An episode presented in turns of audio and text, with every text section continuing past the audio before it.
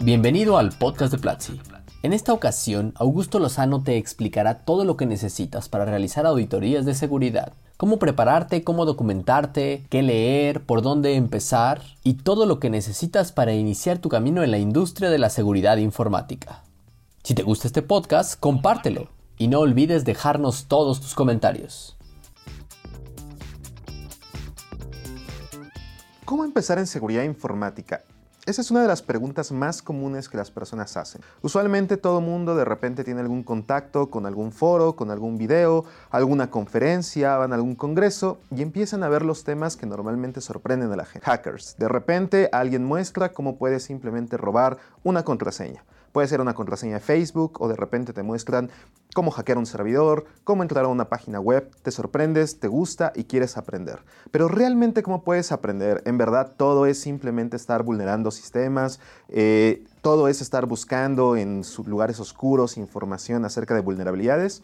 Realmente no es así al menos no en estos días. Hoy la seguridad informática se ha convertido en una profesión y como una profesión necesitamos prepararnos de una forma mucho más formal y que también nosotros podamos demostrar nuestros conocimientos en papel o en nuestro currículum. ¿Cómo podemos hacer esto? Bueno, primero que nada es muy recomendable que estudies una carrera relacionada a tecnologías de información.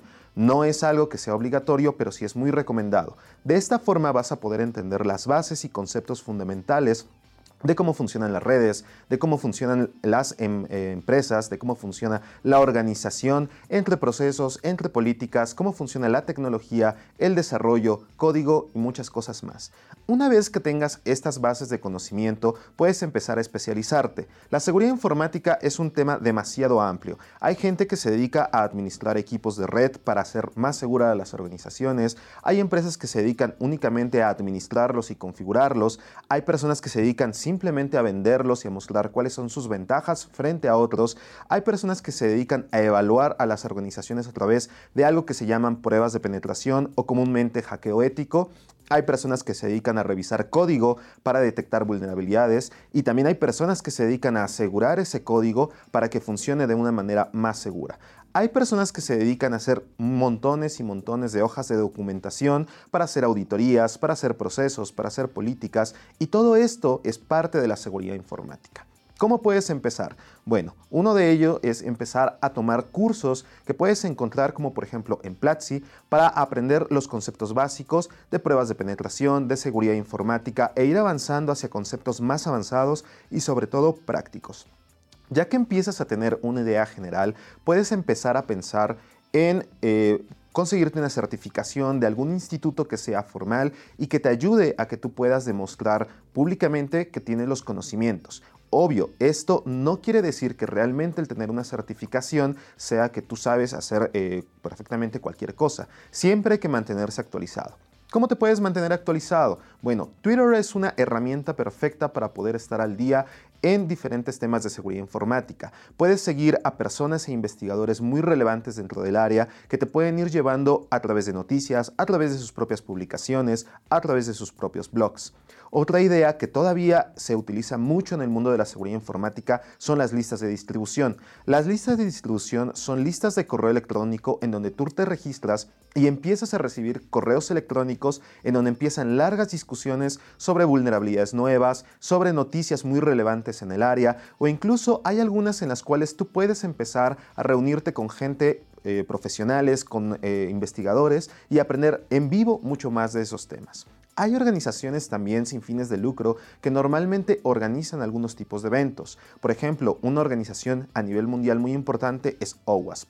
OWASP eh, tiene diferentes capítulos locales por ciudades a todo eh, en todo el continente y tú puedes asistir a uno de ellos de forma gratuita, hacen reuniones normalmente mensuales y empiezas a aprender de los diversos temas. También puedes acercarte a las universidades en las cuales la mayoría ya empiezan hoy a interesarse en estos temas y empiezan a crear desde pequeños clubs, laboratorios o incluso puede que eh, haya algún diplomado o algún curso extracurricular que tú puedas tomar y aprender. Lo más importante de todo es que tú empieces a practicar sobre lo que te gusta. Normalmente todas las personas te empiezan a marcar diferentes temarios que tú puedes ir siguiendo para supuestamente convertirte en un profesional de seguridad informática. Sin embargo, en mi opinión, lo más importante es que sigas lo que te gusta. Si a ti te gusta la seguridad en aplicaciones, empieza a aprender en seguridad únicamente en aplicaciones. Lee código, empieza a ver cómo puedes probar tu código, monta alguna aplicación. Hay bastantes aplicaciones vulnerables para que tú empieces a aprender. Hay bastantes hackmix y retos en los cuales tú puedes participar de forma gratuita y puedes ir practicando lo que vas aprendiendo en una forma vivencial. Al mismo tiempo, si a ti te gusta la parte de pruebas de penetración, hackeo ético, puedes montar máquinas virtuales en donde montes un sistema operativo Windows, uno Linux, un BSD, un Solaris y tú empieces a hacer varias pruebas hacia esos servidores para ver sus diferencias, ver su comportamiento y modificar tus escenarios para intentar comprometerlos y aprender mucho más.